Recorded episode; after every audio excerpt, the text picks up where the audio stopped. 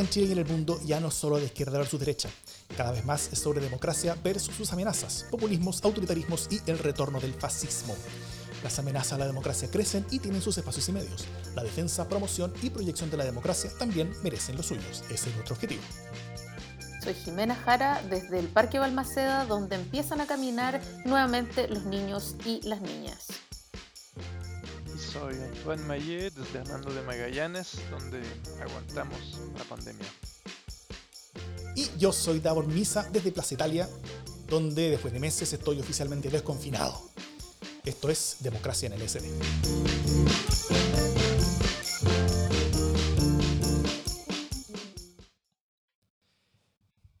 Hola, ¿cómo están? Antoine, Jime, ¿qué tal? Bien, gracias. Hola, hola.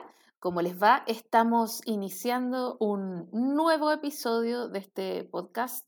Muy contentos porque estamos iniciando nuestra nueva etapa de, mm, invitados y entonces tengo la alegría de que estamos con un, un nuevo panel. Eh, estamos con Antoine Mayé, profesor del INAP en Ciencia Política, coordinador del Magíster de Ciencia Política, eh, querido amigo, un experto comentarista de fútbol y hoy día también comentarista de la contingencia, de las políticas públicas y de, y de las noticias. Muchas gracias. Eh, lo trajimos para hablar de la, de la trampa vietnamita y de otras cosas que están ocurriendo por estos días.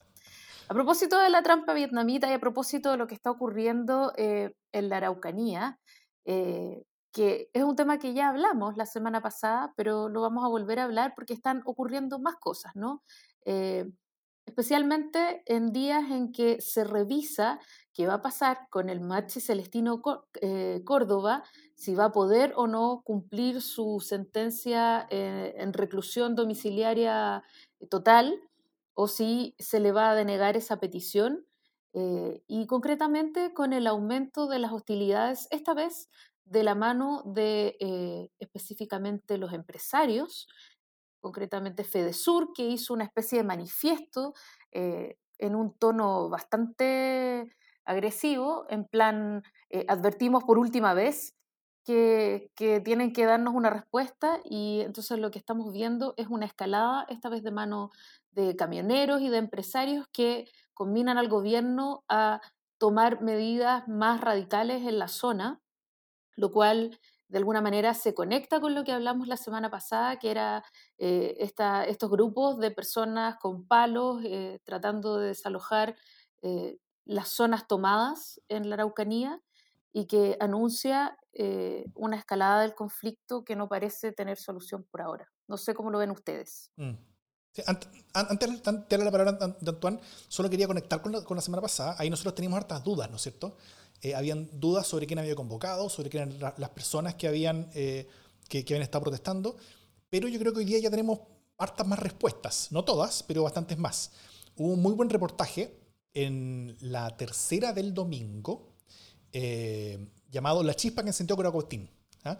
de, escrito por Randy Chernin, donde él muestra como todos los pasos que hubo eh, que, llevaron hacia esa movilización, que se, que se retomó esa, esa municipalidad de parte de una turba de, sociedad civil, eh, ingresando un, un, nuevo antecedente en este conflicto que antes no habíamos visto, ¿no es cierto? Un, de, de, de personas actuando en forma violenta en contra de población eh, de, de pueblos originarios.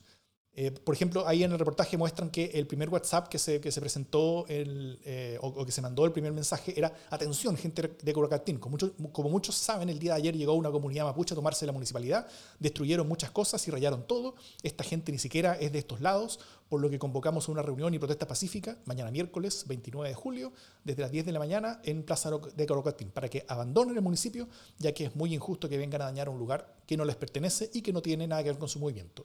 A esa movilización llegaron 15 personas, ¿ah? re poco. Pero eh, después hubo más mensajes que tenían que cerrar, que eh, primero eh, mandaron uno que decía que iban a tener que cerrar los jardines infantiles de la ciudad porque los mapuches están amenazando con tomárselos.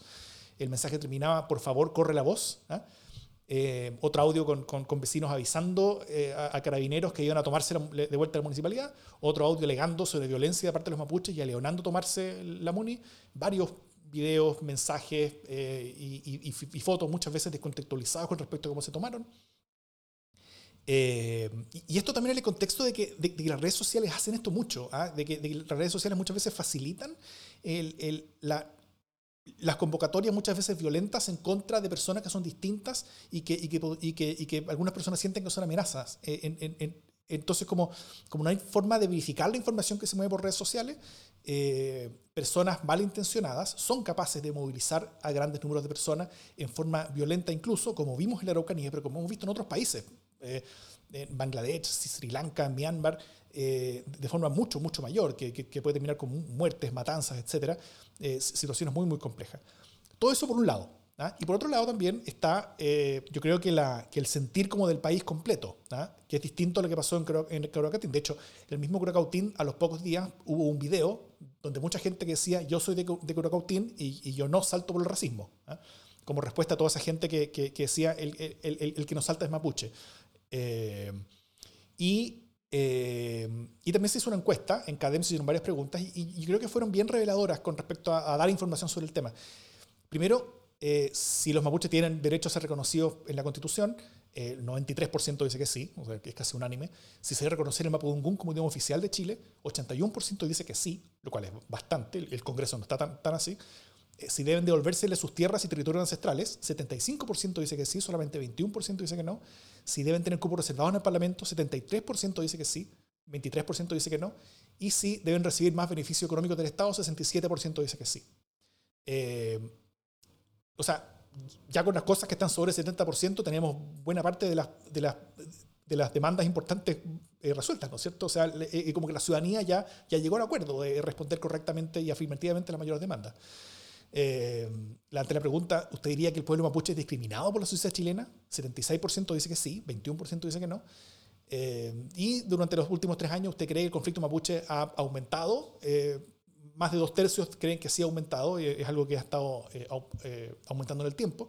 Con respecto a enero del 2017, noviembre del 2018 y agosto del 2020, hoy día 69% dice que ha aumentado.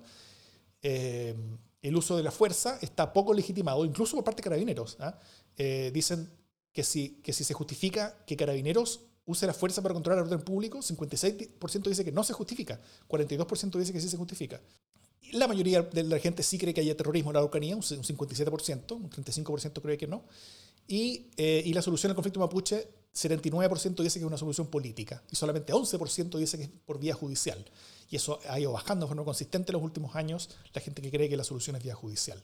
Y también la mayoría está en contra del uso de la huelga de hambre como medida de presión. Esto quizás como, como, como fotografía más, general sobre la situación que hay, donde hay una ciudadanía que yo creo que está en, en nacional, que, que está mucho más eh, consciente sobre, sobre qué es lo que se necesita hacer. Yo creo que tiene bastante razón en las cosas que, que, que, encuentran correctas. Y, eh, y, al menos una fracción de la población local en la zona que, que está eh, entrando en un conflicto en el que antes se habían mantenido más bien como espectadores, ¿no es cierto? Y mientras tanto, con cómo el Estado está respondiendo ante, ante todas estas presiones que son distintas. Esa es la, es la, cancha tal vez para que Antoine nos empiece a contar.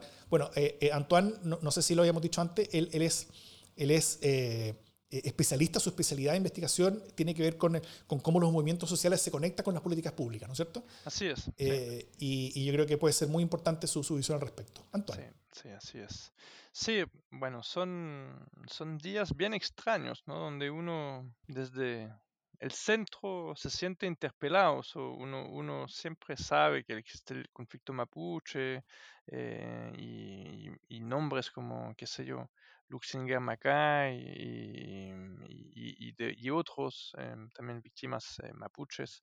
Eh, por el otro lado, uno, conoce estos nombres, pero pareciera, pareciera que en este momento hay algo más, ¿no? y también creo que tiene que ver con el, con el contexto constituyente en buena parte. Y, finalmente como que se, se centralizó la Araucanía, se movió fuertemente hacia el norte y pasó a ser el centro de la discusión.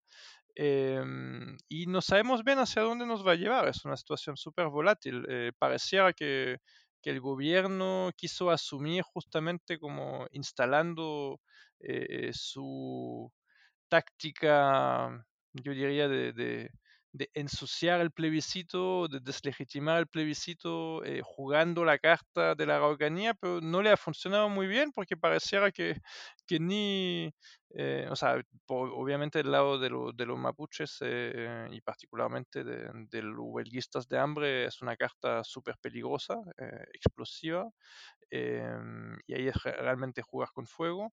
Pero del otro lado tampoco se ve que, que quienes deberían quizás felicitarse con, con, este gobierno estén contentos. O sea, eh, más bien está como este, eh, estos inicios de, de, de autoorganización violenta, no quiero decir paramilitar, porque yo creo que todavía estamos bastante lejos, ¿no? Es un poco lo que rondaba en el, en, en el artículo de CIPER, que, que, saca un informe del 2015 respecto a posible paramilitarización de, de agricultores.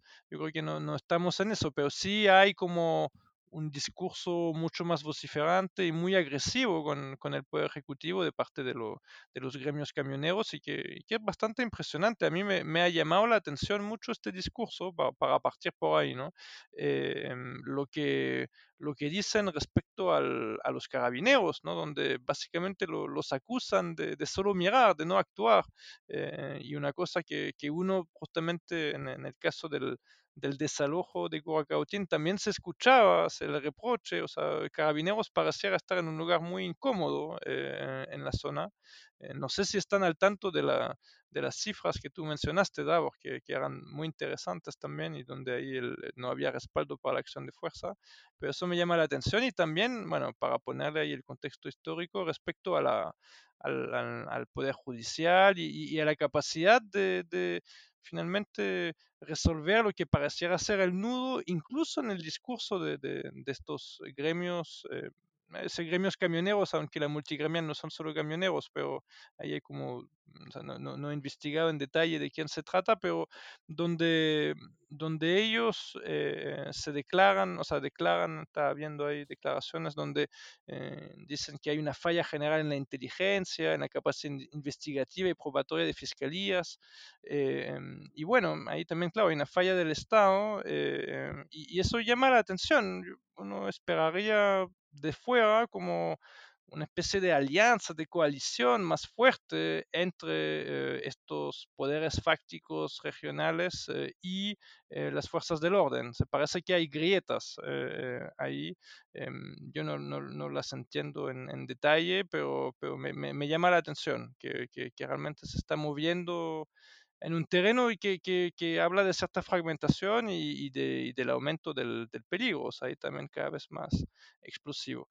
Aunque también, para ser franco y, y mirando en detalle las declaraciones más allá solo de la cuña, eh, eh, intentan al menos ser medidos, me parece. Me parece que hay un intento como de, de, de no echarle demasiado leña al fuego en particular eh, discursivamente diciendo que no están contra el pueblo mapuche.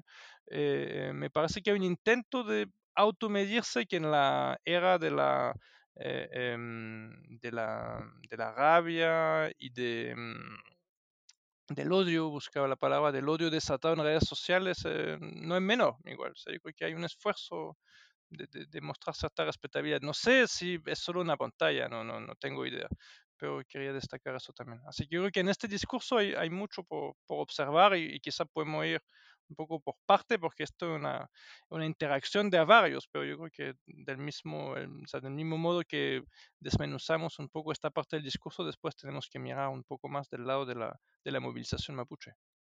No sé qué tan medidos pueden ser cuando el video de, de, los camioneros partía con una cita explícita a, a Pinochet, ¿no? Era un, era un bando de la, de la dictadura.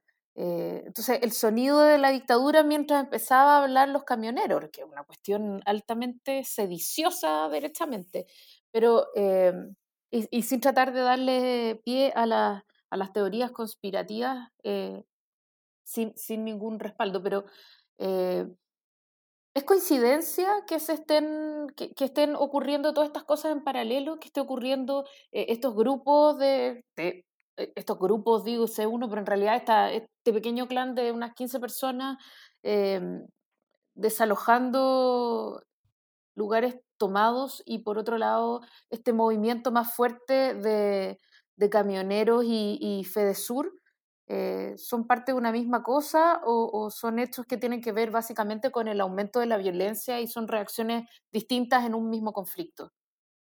Me parece que por ahora hay aumento de la violencia, pero también hay, hay polarización política, ¿no? Y por eso también lo traía en la interacción, porque lo que, lo que finalmente, como, como entiendo un poco el, la, trama, eh, parte con la, la, huelga de hambre de distintos presos políticos mapuches, eh, mm, que, incluso inicia, inicia en diciembre y después se suspende al inicio de la pandemia, retoma luego en mayo y eso va con organizaciones detrás, etcétera. Y dura mucho sin tener eco nacional, ¿no? O sea, como si ahora estamos en los 100 días, es eh, significa que también yo personalmente, mm, yo creo que me enteré como el día 80, no, no, no me siento un poco avergonzado por lo mismo, pero, pero em, yo creo que eso, y eso lo que llevó a, las, a, las, tomas de los municipios, ¿no? Entonces ahí hubo una especie de extensión eh, y, es posible que, que, al frente lo que, lo que vemos es una, una respuesta mm, justamente para no ser conspiracionista, ¿no? Como una típica dinámica de polarización, o sea, frente a que veo mi eh, adversario eh, objetivo fortaleciéndose, eh, em, finalmente reacciono y, redes preexistentes se, activan, se densifican y llevan a, estos movimientos coordinados finalmente, ¿no? o crean coordinaciones. Yo creo que eso podría ser una dinámica relativamente común del, juego político. Y, yo creo que la duda es hacia dónde va. O sea, yo creo que todavía hay cierta forma de, de medirse que también es algo que, que, ha imperado bastante en la Araucanía hasta la fecha. O sea, lo, si, el, si, el, caso Luxinger-Macay también eh, ha sido tan impactante, eh, es porque en general no hay muertos, ¿no? O sea, esa, esa ha sido parte importante de, mm. del actuar incluso de los grupos violentos y ahí realmente estoy en un terreno eh, oscuro en el sentido que no, no, se sabe muy poco, hay muy poca información eh, de quiénes son exactamente, etcétera, así que no quiero conjeturar, pero hecho objetivo es que en general no, no, no hay muchos muertos, eh, o sea, no, los, no lo sabía. Entonces todavía estamos en eso, pero está yo creo que el temor generalizado de, de, de cuál es la próxima etapa y, y bueno, particularmente si, si, fallece el Machi Celestino Córdoba. Mm. Bueno, eh, muertos en este proceso sí ha habido varios, que, pero eran, eran más del otro lado, ¿no es cierto? Como que no habían muertos como, como, como wincas, digamos, de, en, en, en, en, todo esto.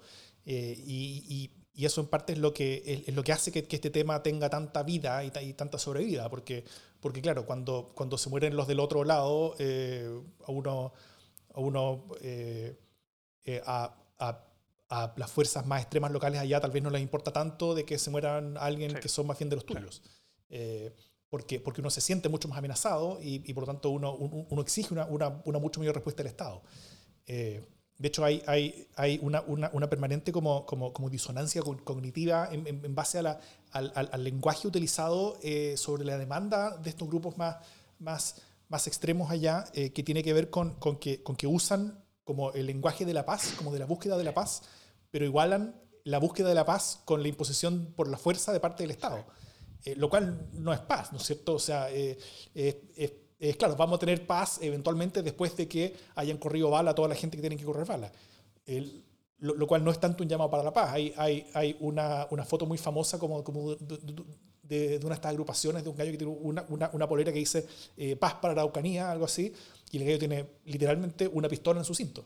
Y ahí hay, hay yo creo que una, que, una dinámica rara. Y, y, la otra cosa que me parece extraña es que yo entiendo por último como, como la economía política, en, en, cierta manera, como, como todo este asunto, ¿no es cierto? Como que entiendo eh, la, la, la, importancia sobredimensionada que pueden tener en, las relaciones políticas locales estos grupos, sobre todo si tienen, si tienen relación con ciertos eh, poderes económicos locales, ¿no es cierto? Si, si, hay relación con los poderes económicos locales, con ciertas empresas forestales, con ciertas empresas productivas, con, con el transporte también, eh, creo que es fácil construir la línea y, es esperable incluso construir la línea eh, como, de influencia sobredimensionada de estas personas con respecto a ciertos grupos políticos y de representación que hay en la zona. O sea, eh, lo que veo con esto es, no es de extrañarse que estas personas tengan mucha influencia sobre eh, qué cosas dicen y qué cosas hacen, tanto los representantes como los gobiernos de derecha en la zona.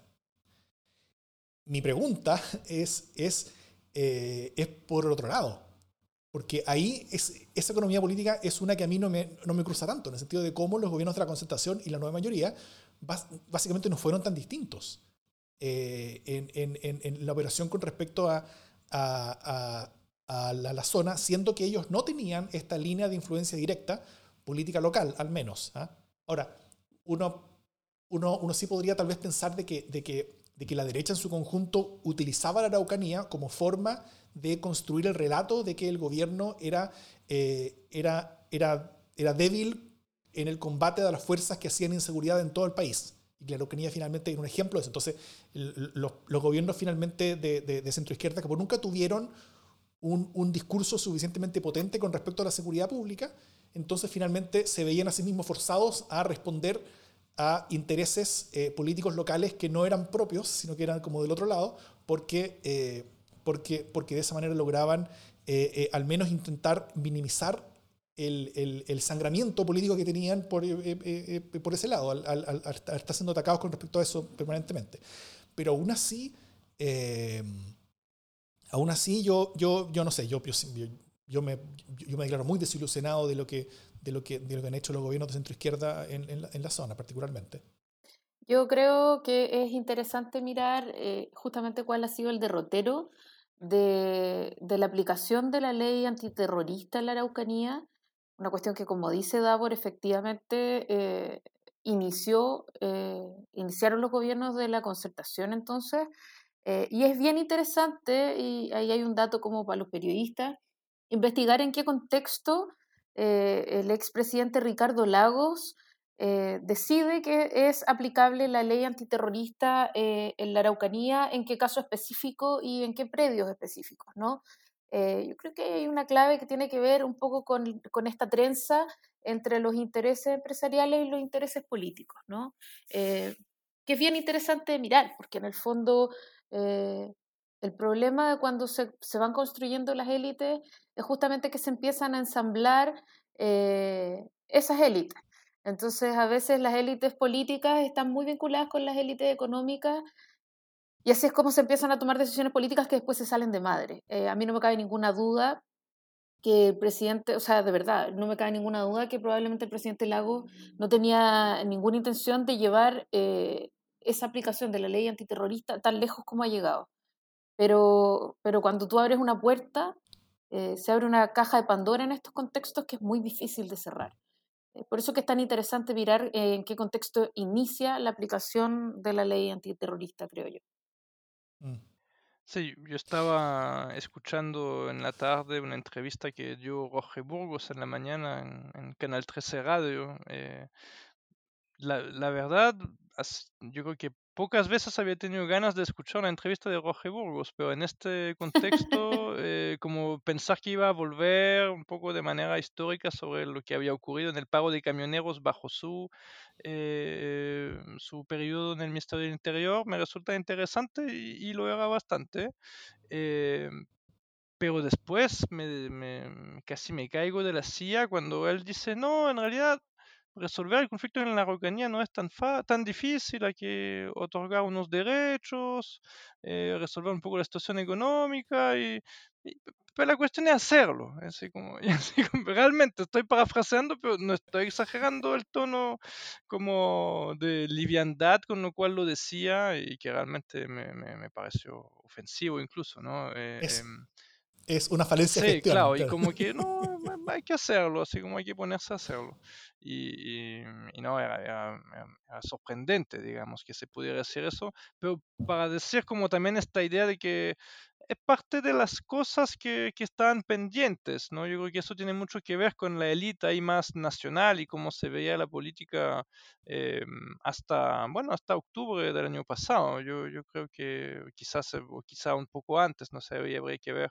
cómo, qué, qué límites le ponemos al, al, al ciclo de movilización, pero a mí me parece realmente como, como hipótesis de interpretación, porque no, no tengo datos ni estoy allá, pero que lo que estamos presenciando igual tiene que ver con una especie de, de liberación de la palabra, algo quizás más desde abajo. Yo, yo no estaría tan están pensando en que, en que el desalojo y, los temas más violentos son, son controlados por la élite o impulsados por una élite. Me parece que justamente se está saliendo un poco de, lo, de los canales habituales por lo cual transcurría el conflicto mapuche hasta la fecha. Y eso es lo que lo hace imprevisible también, eh, porque, porque, claro, puede ser un 18 de octubre al revés, ¿no? Digamos, como de una especie de, de derecha fascistoide y que, y que, y que, puede ponerse muy violento y en bueno, en fin, en el contexto que todos podemos imaginar.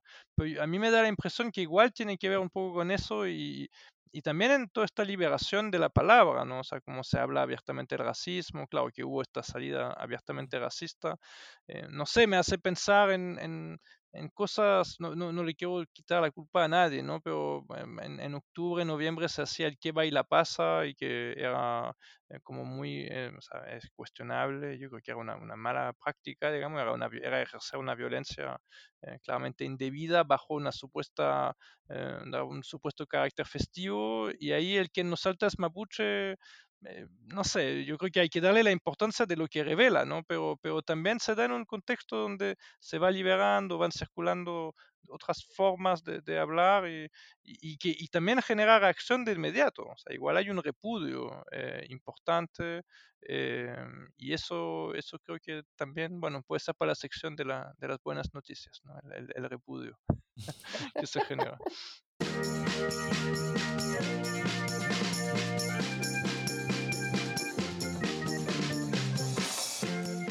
el nivel de acuerdo con la aprobación de la ley del retiro del 10% de los fondos de pensiones llegó a ser de 91% más o menos, que, es como la, una, es prácticamente un censo, o sea, no, no, hay, no, no, no había casi nadie que estuviera en contra de esto, eh, fuera de la moneda, digamos. Eh, y, de, y, de, y, de, como los centros de estudio de donde están los economistas y, y, cosas así. O sea, como que básicamente todo el mundo estaba de acuerdo con, con el retiro del 10%. Eh, menos los expertos. Menos los expertos, claro. Eh, el nivel de intención de retirar fue cambiando. En, la, primera, por ejemplo, quincena de julio, según la encuesta activa, el panel ciudadano de, Activa, eh, decía que 60% más o menos iba a sacar esos fondos, después el 85% iba a sacar esos fondos dos semanas después, la segunda quincena de julio. Eh, después de haber sacado los fondos, eh, a ver, y, también estoy en el contexto político de, por qué esta política fue presentada, ¿no es cierto? Esto, esto es presentado en el contexto de, eh, una historia donde hay una protesta en contra de cómo funcionan las pensiones en Chile. Las pensiones en Chile son muy bajas. Eh, hubo movilizaciones multitudinarias sobre las pensiones hace no tanto tiempo. antes del, de, octubre tal vez era el principal tema que, generaba movilizaciones en Chile, junto con, junto con los derechos de la mujer eh, pero, pero, pero tal vez fue la principal movilización eh, después del 2011, eh, fue, fue el tema de pensiones. Y esto se pensó para, para debilitar el sistema actual de, una cierta manera y poder facilitar la, la, instauración de algún tipo de sistema distinto, siendo que no hay, por supuesto, claridad ni, ni, ni, ni ningún tipo de, de, consenso entre la oposición de, cuál es lo que quieren de reemplazo. Hay varias opciones distintas, eh, hay, un proyecto actualmente de, reforma en el Congreso, hay otras personas que quieren un sistema de reparto completamente, pero no son tantos y, así. Entonces, parte de, la razón de por qué todo esto se levantó fue para debilitar el sistema de pensiones. Pero, nadie sabe para quién trabaja, y la confianza en la AFP después del retiro del 10% subió. Eh, si, el, si, si las AFP llegaron a un nivel mínimo de confianza en diciembre del 2019 de un 9%, 9% confiaba en las AFP, eh, hoy día, en agosto del 2020, es un 23% según la encuesta Cadem.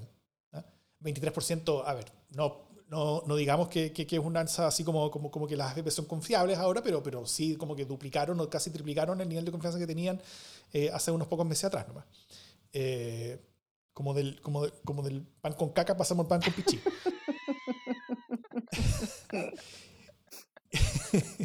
Perdón por la... Bueno, sigue habiendo un rechazo a nacionalizar los fondos de pensiones. De hecho, fue, bien fuerte como, como esto cambió. En, Pulso de hoy día martes, hoy estamos grabando esto la noche del martes 11 de agosto, el, diario Pulso de la tercera de hoy martes, eh, se publica un, estudio que hizo Criteria para la asociación de FP, así que hay que, hay que ponderar según el mandante, porque las preguntas son bien particulares, eh, como están redactadas, por lo mismo, pero eh, decía, el, el, rechazo a nacionalizar los fondos de pensiones era 38% solamente estaba de acuerdo con, con, nacionalizar los fondos de pensiones, y, y, después eso subió a 48, de 38 a 48 en julio, en, mayo el 38, después en julio el 48 y en agosto bajó de nuevo al 37. O sea, después que se liberaron el 10%, o sea, mientras todo esto era tema, subió la, la disposición a como estatizar todo el sistema y, después de que se liberaron el 10%, bajó esa, esa, disposición a estatizar todo el sistema nuevamente. O sea, hubo varios procesos y, fenómenos que sucedieron, de, que mucha gente que, que, pensó que los, que los, ahorros no existían, de que todo era una, una, una, especie como pirámide financiera, que era todo un engaño, que era todo un... Eh, y, cuando vieron que, en verdad la gente estaba haciendo su plata, su 10%, vieron, ah, parece que la plata sí había y, esto sí está en alguna parte, y, eso generó mucho más sensación de pertenencia. La percepción de pertenencia, por ejemplo, es otra de las preguntas. De, los fondos a los trabajadores subió también 11 puntos en un mes. De, 53% que sentía que los fondos eran de los trabajadores, eh, que, era en enero de este año. Después, en julio de este año, eso había subido a 59% y después había subido a 70% en agosto. O sea, ya la, la persona siente que los fondos son de los trabajadores.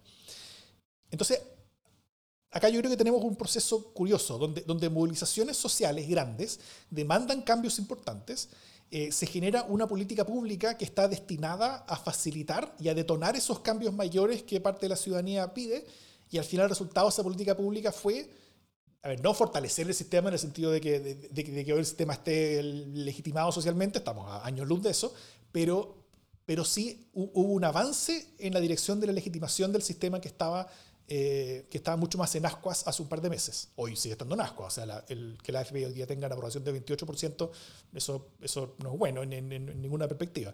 Eh, el presidente Piñera tiene cerca, cerca de 23% también, según la Academia, y, y, yo no veo a Piñera eh, celebrando una bandera por su alta aprobación en la moneda.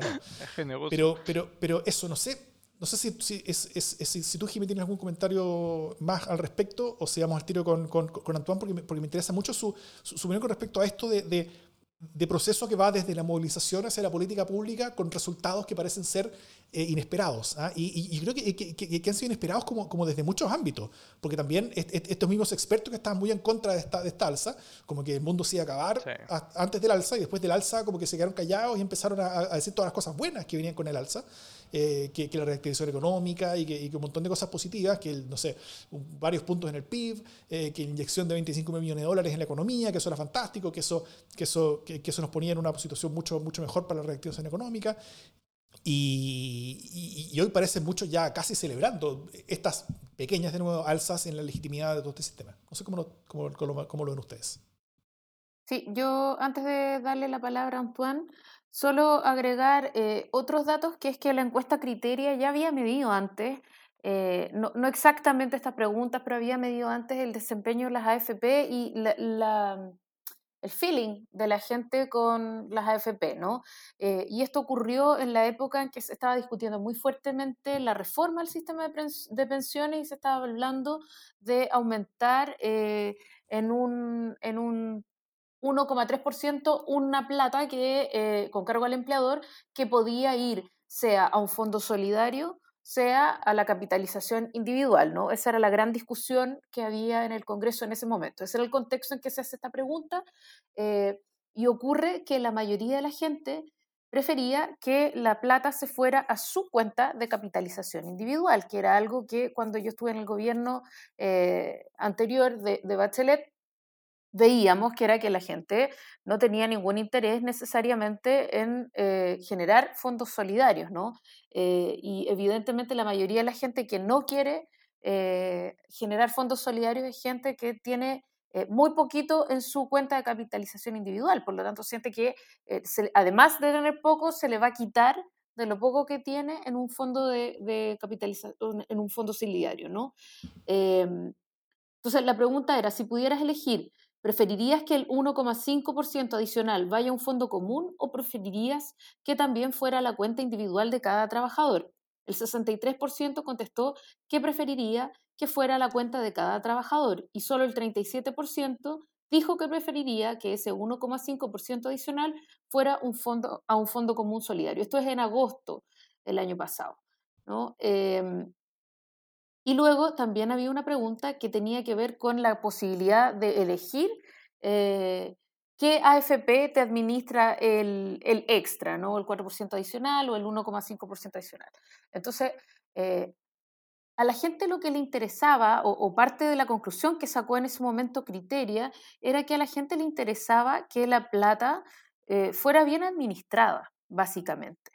O sea, no era, una, no era tanto una cosa ideológica de si me lo administra el Estado, eh, como quiero tener buenas pensiones, ¿no? Finalmente, y aquí volvemos un poco a la conversación que tuvimos hace algunos podcasts atrás, de que eh, las AFP han sido buenas gestionando platas, pero no han sido buenas pensionando gente.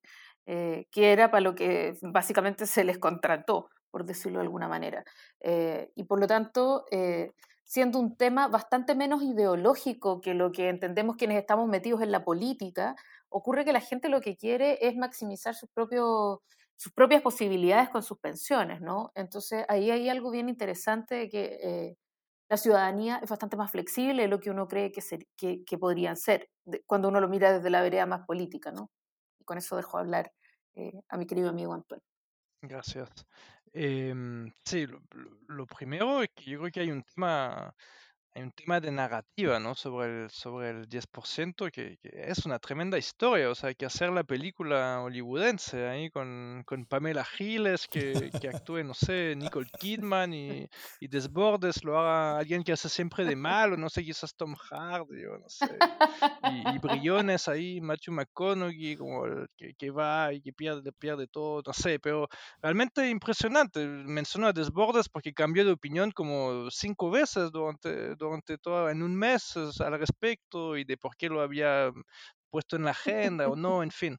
Pero realmente fue, fue sorprendente y, también cómo se vivió. O sea, digo, esta película tendría que incorporar como, eh, em, qué sé yo, gente común, público, que, que, que empezó a vivir eso como bueno, como, no sé si un partido de fútbol, pero había un ánimo anti-AFP que se vivió muy fuerte y como los canales se, empezaron a mostrar eso y a, politizar, ¿no? Yo creo que eso, es lo que a mí más me, me, me pareció interesante. También, bueno, hay que, que, hay que verlo, yo creo que em, uno no... Uno no, no tiene bueno, sobre todo desde andando de Magallanes, Las Condes, no, no tiene tan a la vista las consecuencias sociales de la pandemia, ¿no? Eh, entonces, eh, queda la duda eh, en cuanto a proporción de, de, de, cuánto, cuánto de eso viene a, cuánto del, del uso del 10% viene a aliviar el sufrimiento real que, que, que, obviamente está, ¿no? Y que no, no, solo lo que no sé como el porcentaje en el fondo, ¿no? y, y, y cuánto hay de, de un uso que, que, que, pareciera más como primero de vengarse la FP y dos como de, ah, te llega una especie de bono y, y a ver qué se hace con el 10%, ¿no? Y no, no, no, no, lo sé bien dimensionar, pero creo que hay esta lectura que, que, que, es importante y que tiene que ver con el profundo rechazo a las AFP. Yo creo que eso eh, era lo inicial eh, y eh, las AFP son pías, ¿no? Como que logran construir sobre eso. Yo creo que ese es parte de lo que hemos podido estudiar con, con otros colegas, que, que las AFP eh, saben jugar muy bien eh, este juego político y, y, pareciera que ahora se están, entre comillas, posiblemente saliendo con la suya. El tema de la solidaridad, bueno, yo creo que han, han estado las, las, AFP en primera línea para, para instalar justamente eh, esta idea, eh, este marco cognitivo de, que no te metan la mano en el bolsillo. Eh, em, y eso es súper fuerte, está muy instalado.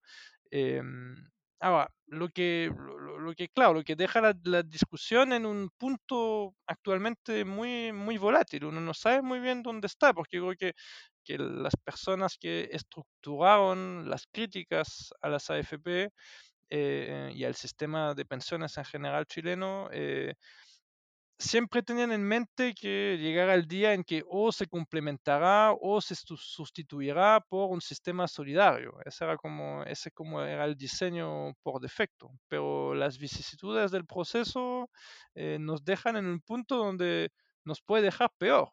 Yo debo confesar acá que me convertí relativamente tarde al entusiasmo general sobre el 10% porque, porque me, preocupa que, que, finalmente se debilite el, necesario gasto eh, en pensiones que se tiene que hacer o como ahorro o como gasto inmediato en sistema de reparto, ¿no? O sea, como hay alguna parte de lo, de, los ingresos provenientes, eh, de los ingresos del presente que tienen que dedicarse a pensiones, sea inmediatamente o sea para el futuro, pero esa es una necesidad y en Chile eh, se está gastando muy poco en este sentido, ¿no? O sea, como que es demasiado poco la cotización. No sé, reducir todavía esto e instalar finalmente como esa idea, ¿no?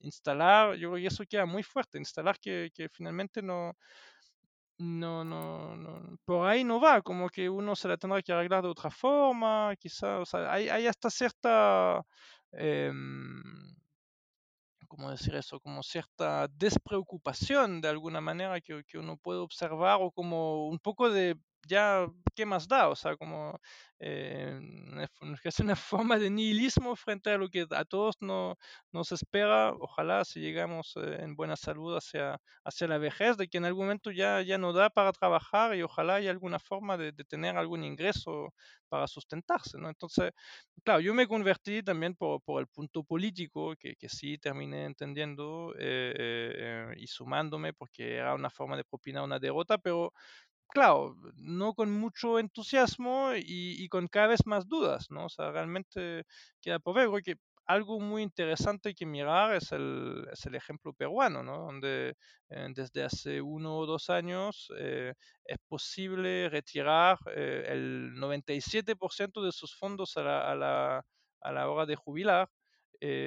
y eso, bueno, básicamente, o sea, todavía existe un sistema de pensión, pero casi que ya no existe. O sea, finalmente eso es la puerta abierta a que el próximo paso es que ya no hay ninguna obligatoriedad. Y sabemos que si no hay ninguna obligatoriedad va a haber mucha gente que no ahorra nada. Eh, y que eso era la preocupación de, de, los tecnócratas eh, em, de centro izquierda que lo veían como a futuro el problema de la SFP como un necesario, una necesaria carga para el Estado, porque alguna vez cuando ya nadie tiene plata en la vejez, el Estado tiene que hacerse cargo de alguna manera, ¿no? al, menos con mínimos. Entonces, yo creo que ese es un, un tema como como sociedad que, que, no se ha debatido con la, con la suficiente profundidad en el fondo, ¿no? Como, bueno, ¿cómo, cómo enfrentamos la vejez, el envejecimiento, cómo nos planteamos frente a eso con, con responsabilidad, eh, y eso implica aumentar la cotización. Yo personalmente soy un ferviente partidario de la repartición eh, porque creo que es lo más eh, eh, sostenible en el tiempo, en el sentido que los que están en edad de trabajar tienen que pagar de una u otra forma para los que están jubilados. Ese como, así como lo, lo, lo veo yo, y que mientras uno trabaja acumula quizás derechos, etcétera, pero con el estado del mundo, yo no confío nada en los fondos de pensiones. O sea, no, no, no, tengo ninguna fe. Y de verdad que mi número va creciendo muy poco y más bien va bajando.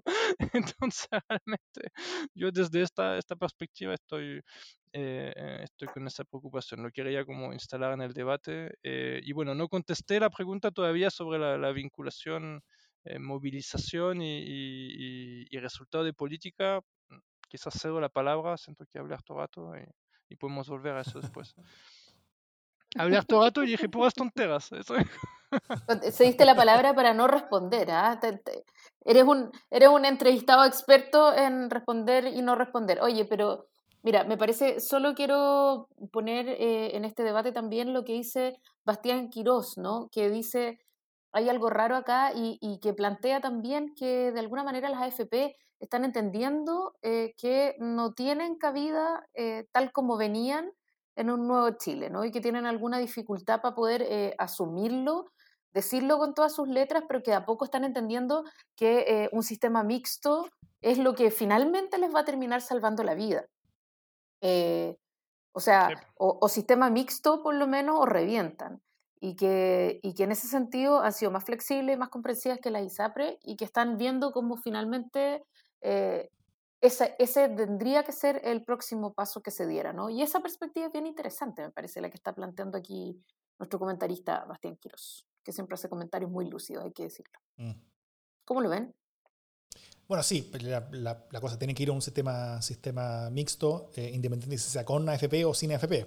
Hay, hay, hay, modelos en los que las AFP son reemplazadas por otras cosas que son más públicas, pero, pero, pero, pero un rol donde tiene que haber un ahorro del trabajador tiene que, o sea, tiene que existir, si no la, si no la carga pública cuando, cuando, cuando, el, cuando el promedio o sea, cuando, cuando el promedio de edad suba en la, en la, pirámide demográfica va a ser algo que, que, es imposible. O sea, tenemos que estar ahorrando plata durante nuestro trabajo eh, eh, y, y, y, es cierto que eso no puede ser todo el sistema, como, como, como es más o menos hoy día.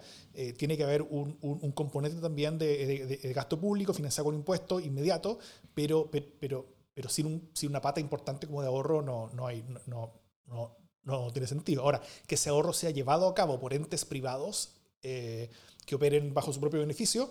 Ese fue un modelo que se intentó eh, valientemente cuando, cuando hacían lo que querían los gallos, básicamente inventaron su propia ley, inventaron su sistema, y yo creo que demostró muchas falencias y sobre todo demostró muchas falencias en el camino con respecto a, que, a que no fueron capaces como de entender su propio rol en la sociedad, entonces yo no le pondría un peso con respecto a la, continuidad de la existencia de la FP pero sí le pongo pesos a la continuidad de la existencia de un, de un, de un, ahorro individual como uno de los pilares fuertes de, un sistema que, que, que, puede proyectarse desde el futuro, compartiendo vida como con otro pilar que sea de, reparto, compartiendo vida con, con, con pilares eh, más solidarios como para la gente que, gana menos, por ejemplo, etc.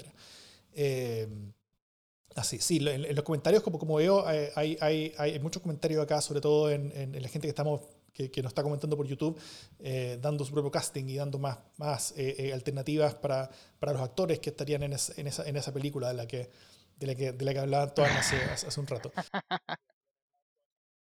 Sí, bueno, quizá retomarlo donde, donde tú me invitabas en un principio, ¿no? Yo creo que es súper interesante mirar justamente, bueno, una película más larga, ¿no? Y ahí estamos hablando de una serie de varias temporadas, pero, pero que, que, parte con, o sea, que la haría empezar con No Más AFP, que tiene su propia historia, ¿no? Yo creo que la, la organización de No Más AFP es en sí muy interesante, como eh, sindicalistas que finalmente un poco desilusionados por la capacidad de operar dentro del mundo laboral, eh, decidan volcar sus energías hacia el tema pensiones y construir ahí un, un referente que yo creo que ha sido clave para transformar lo que era un sentimiento común en, en, un discurso político. O sea, yo creo que ahí esa es una tarea política fundamental que, que hizo nomás AFP y que supo convencer después de un largo trabajo por debajo, donde hacían actos donde no iba nadie, o sea, lo que pasa cuando uno se moviliza en Chile, sobre todo eh, antes, de, o sea, antes de romperla completamente el 2016. Eh, y ahí también se sumaron otros actores, Fundación Sol, creo que ha sido clave también en, en tematizar, en abrir el debate, en hacer entrar otra, otras ideas. Eh, em, pero siempre, como decía, con, yo creo con, con, con el ideario de la solidaridad.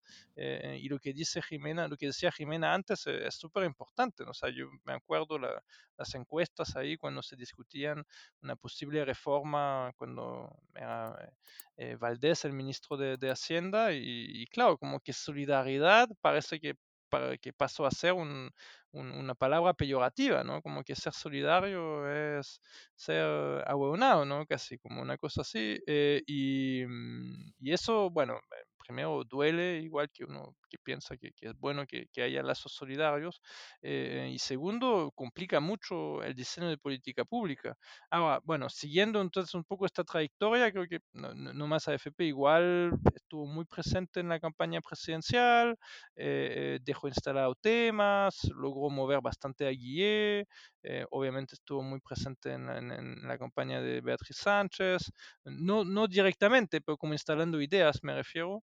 Eh, y gana Piñera igual, lo que parecía como ponerle una, una lápida, bueno, después también de la, de la lápida de, de, una reforma, una propuesta de reforma de pensiones que era muy interesante, eh, la que propuso finalmente el ministro pues, parece que era Izaguirre, no me acuerdo si había renunciado Valdés, pero pero en un plazo, o sea, a destiempo, era imposible que se, que se votara, ¿no? Digamos. Entonces gana Piñera y, y finalmente como que se vuelve casi que a, a, revivir el, sueño de la, de la FP de alguna manera, ¿no? Y de la cotización individual, se vive como esta victoria y vamos a ponerle más cotización individual. Eh, pero esto no, no, no, no, no funcionó mucho, no, no resistió y, y comparto con, con. Yo creo que lo que había sido la, manifestación fuerte no más AFP, después las dificultades para relanzar esta manifestación, bueno, era una, un, un punto muy central en la en la mm, en las manifestaciones, en, las protestas, en la revuelta de octubre, ¿no? O que el, no más AFP, el no al sistema de pensiones en general, eh, realmente era una demanda, era, la primera demanda, ¿no? Eh, entonces, ahí se instala como este ambiente eh, crítico, donde los temas relacionados con el universalismo están bastante fuertes en la discusión, y termina en, en, esto, ¿no? Como en una solución individual eh, eh, y, eso, bueno, eh, es, o sea, tiene también entre medio, claro, que se cruzó obviamente con la pandemia y con la, la incapacidad del gobierno de generar finalmente medidas que, que vinieran a, cubrir las situaciones difíciles o insoportables de, de, muchas familias y por lo tanto se recurre a esto, pero volviendo estrictamente al, al debate previsional. Eh, claro, no, nos deja en este momento donde eh, está, está complejo ver lo que va a pasar. También, un poco, también volviendo atrás, me, me salté una etapa que más o menos ahí, por, me parece que era el 2018 o, el primer semestre de 2019, eh, está, bueno, el, el caso de, de, esta, de, las, de, las, distintas demandas que se han presentado ¿no? en tribunales como para acceder a los fondos, ¿no? Eh, y que era articulado por algunos actores de izquierda uh. también que, que empujaban. Eh, y a mí me genera, me, me genera sospecha, lo dije en algunos tweets incluso al, al, al, al respecto, o sea, en este mismo sentido, de que es abrir la vía a la recuperación individual y nadie está seguro de qué pasa una vez que esta plata vuelve a los individuos. O sea, yo creo que ahí la necesidad de un sistema con grado de solidaridad y con, con, con pilares, o sea, con distintos pilares, uno de ellos solidario, o sea, es algo necesario para, para el bienestar a largo plazo de la, de la sociedad. Eh, y esa es una idea que, que, que no está bien instalada fuertemente y que no es fácil hacerlo yo esperaría como que, que, justamente pueden haber como pronunciamientos más fuertes en este sentido. Pero es cierto que hay que también eh, instalar bien la necesidad de que para que esto funcione, bueno, es caro, o sea, tiene que, tiene que haber más gasto. Con, con 10% de cotización no, no llegamos, es, es, imposible.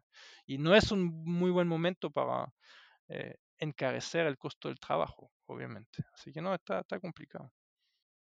Solo una, una, una, pregunta, tal vez solo, ya el tiempo ya se nos fue, así que eh, ojalá la respuesta lo más corta posible, pero, pero solo como, como, como para provocar, eh, algo podrá generar socialmente como, como de cambio en sentimientos, como de cambio en sentidos comunes, como de cambio en, en, sentimientos sobre políticas públicas, el hecho de que las AFP, con, el notable, con la notable excepción de la AFP modelo que ha sido un desastre, eh, que las AFP en general han entregado lo que la ley les dijo y la ley les dijo lo que tenían que hacer como en 10 días más, o sea, como que, como que tuvieron que, que, que, hacer una cosa muy, muy rápida, y la gente empezó a recibir la plata cuando tenía que recibirla, eh, ha funcionado relativamente bien el proceso, eh, mientras por el otro lado, en, en, en, las, en las mismas políticas públicas que el presidente había diseñado inicialmente para que la gente, o sea, como, como, para no hacer el, retiro del 10%, eh, han sido un desastre en su... En su, en su en su entrega, en su, en su, desarrollo. Eh, hay, eh, no, no, me acuerdo exactamente cómo en el hashtag el, el, el, otro día en Twitter, así como, como eh, Servicio Puesto Interno Gran Estafa, algo así, donde, donde, las condiciones para que las personas puedan postular a, a, estos otros beneficios son como... Como, como, como, muy difíciles de alcanzar y las personas estaban recibiendo montos muy distintos a los que, a los que ellos mismos esperaban recibir después de los anuncios presidenciales. O sea, puede haber algo como, de, como, incluso un, un, una mayor valoración de lo privado por sobre lo público, incluso así como, como pensando más como libertad de desarrollo, o, eh, o una pérdida de, de, de, la desconfianza en lo público y, y, y, en sí, como, como, como incluso el, como, como, como, forma como de, como de una, una sensación de desamparo, en el sentido de que, de que, de, que lo único que efectivamente pudo eh, ayudarme en algo en esto, eh, que, que diga la gente, fueron básicamente mis propios recursos, que, eran los que estaban en la AFP. Y, y el Estado no, no, estuvo a la altura en ningún, en ningún escenario. No sé cómo lo ven, ojalá lo más rápido posible, porque el tiempo se nos fue. Tienes razón.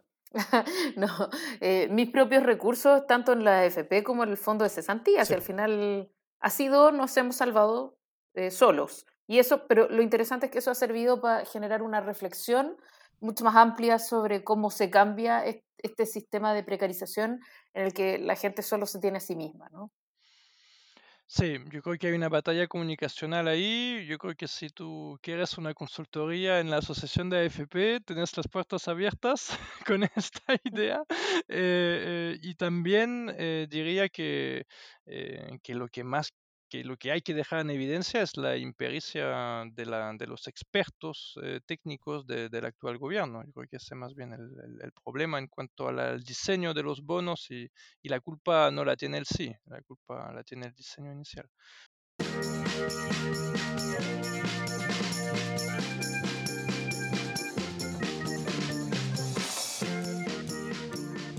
Las buenas noticias.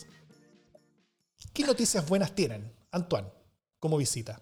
No, yo, yo soy de la escuela Jimena, como que no se me... Traté de buscar buenas noticias y, no, solo me vienen malas noticias, como que cuesta mucho encontrar buenas noticias colectivas, ¿no? Eh, es como... Buenas noticias personales podría contar, pero algo que, le pueda hacer sentido a, varios, no, difícilmente lo veo en verdad. Jimé. Em, a mí me parece interesante, eh, no, no, tengo buenas noticias, pero, pero sí me parece que una buena noticia es que eh, se está cerrando un poco la negociación respecto de cómo se viene el plebiscito, eh, que probablemente sea en un día, con horario extendido, y más allá de los detalles, de si es en un día o en dos días, me parece súper emocionante que finalmente estemos afirmando la ocurrencia del plebiscito, no más allá de, la, de las ideas de última hora que tenga la UDI. Me, parece que es súper interesante que finalmente ya estamos cerrando eh, esta cuestión eh, y que el CERVEL eh, va a poder abocarse a lo que se supone que se tiene que abocar y no estar ahí pendiente de lo que se, de lo que se, se aprueba en el, en el Congreso. Así que habemos plebiscito. Si es que no, si es que no aumenta el, el, si es que no rebrota el COVID y tal, entonces junto con tener esta buena noticia, nos llamo a todos a ser particularmente cuidadosos para no darle la razón a quienes no quieren que este sea un proceso altamente legítimo y contundente. Muy bien. Bueno, de eso yo, yo hablé largo hoy día en la mañana en Radio Sonar, en Sonar Informativo. Eh, pueden ver ahí en la sitio web el, el, programa del martes. Yo entré al aire por ahí por un poquito antes de las 8.40 de la mañana. Eh, hasta las 9 de la mañana estuve ahí conversando sobre las cosas que faltaban y en qué etapa estaban todas ellas. Que faltan hartas cosas en verdad, como que eh, es bien, bien abrumador todo lo que falta para que, para que estemos listos para el plebiscito con respecto en términos legales y económicos y, y, organizativos con respecto a CERVEL. Pero, eh, pero bueno, hay, hay, hay, avance y al menos parece haber voluntad, al parece, no sé. Ahí vamos a tener que ver cómo fueron las indicaciones que se presentaron hoy día, vamos a tener que ver cómo, cómo avanzó todo eso. Pero mi buena noticia tiene dos palabras, se llama Kamala Harris eh, hoy día Joe Biden anunció a Kamala Harris como su candidata eh, a, vicepresidenta para la, para la presidencia, para la, para la, elección en Estados Unidos, que va a ser el 3 de noviembre. Kamala Harris es, eh, es una ex fiscal del, del estado de, de, California. Ella tiene, su padre era un, un, jamaicano, su madre era una mujer de la India. Eh, ambos inmigrantes en Estados Unidos, ella nacida en, en, Estados Unidos, no sé si nació en Oakland, como en, allá, al lado de San Francisco, o, eh, pero, pero, pero hizo, hizo buena parte de su vida. Eh, es una senadora de Estados Unidos, fue, fue precandidata, participó en la primaria, en la que se enfrentó muy duramente a Joe Biden y lo, y lo hizo bajar como 10 puntos en la encuesta con, después de ese enfrentamiento a, Joe Biden, que estaba de, en primer lugar en las encuestas en ese momento. y, y, aún así Joe Biden la, la eligió. Yo creo que ella es una mujer que tiene mucha, mucha fuerza, muy inteligente, brillante, eh, es, ambiciosa políticamente, lo cual es bueno, una mujer ambiciosa es bueno, y, eh, y, yo creo que deja también todo esto en buenas manos, porque una de las grandes dudas que hay con respecto a Joe Biden es su avanzada edad. Y eso no, y eso no tiene que ver solamente con, con el hecho de que, bueno, que se puede caer muerto en cualquier momento, como, como una persona como que ya superó la, la, la, expectativa de vida, particularmente en Estados Unidos, que es un país donde la expectativa de vida es bastante baja, a pesar de que gastan tanto en salud.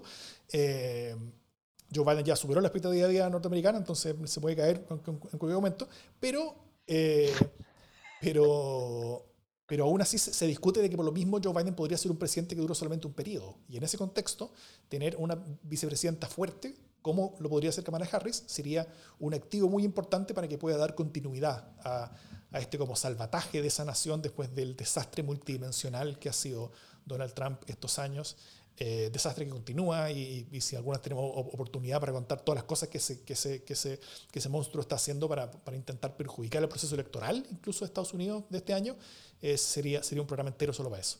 Esa es mi buena noticia, yo creo. Es una buena noticia que le haya escogido. Creo que entre las candidatas que habían, varias de ellas eran muy potentes. Yo, yo creía que iba, que iba a escoger a, a Susan Rice, que era otra persona muy potente que también había, pero eh, Kamala Harris y Susan Rice están como 50-50 en las apuestas, así que no fue sorpresa, pero sí es una buena noticia, yo creo, en el sentido de que ya hay una, un ticket listo para, para esas elecciones y todo el partido, todo, todo el mundo progresista, todo el mundo de centro-izquierda, incluso de centro y muchos también de derecha, que, que, están muy en contra de lo que está haciendo Trump, están todos unidos en torno a esa candidatura y hay mucha unidad y hay mucha fuerza para enfrentarse con, con, eh, en esa elección y todo el mundo la está viendo con mucho ánimo. Así que esa es mi noticia del día. ¿Algún comentario final? Yo, hasta que Trump esté fuera de la Casa Blanca, no quiero celebrar.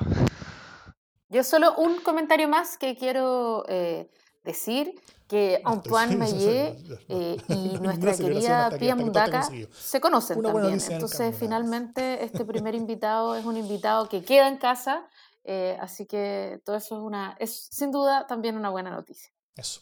Esperamos contar algún día nuevamente contigo, Antoine. Este fue un, experimento de nuevo como programa. Eh, después de que, de, que, de que, dejamos de tener a, la vía como panelista estable, vamos a estar, tal como les avisamos las semanas pasadas, vamos a estar teniendo panelistas eh, semana a semana. Inestables. Panelistas inestables, exacto, sí. Eh, hemos tenido el gran honor de contar con Antoine el día de hoy. Esperamos contar de nuevo con él en, en algún momento en el futuro. Y y eso, muchas gracias por su atención y nos escucharemos y veremos la próxima semana. Esto es Democracia en LSD.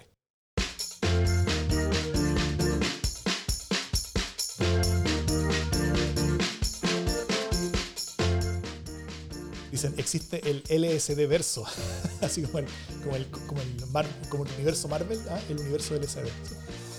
Una buena cosa. Es verdad. Muchas gracias muchachos, todo lo que nos han, estado escuchando y comentando en, todo este rato. Oye, nos pasamos, nos, pasamos, de rosca. Voy a tener que editar alguna cosa abajo para sí, bajar de la hora. Saca Antoine. Sí, ¿no es cierto? saca Antoine, hablo mucho.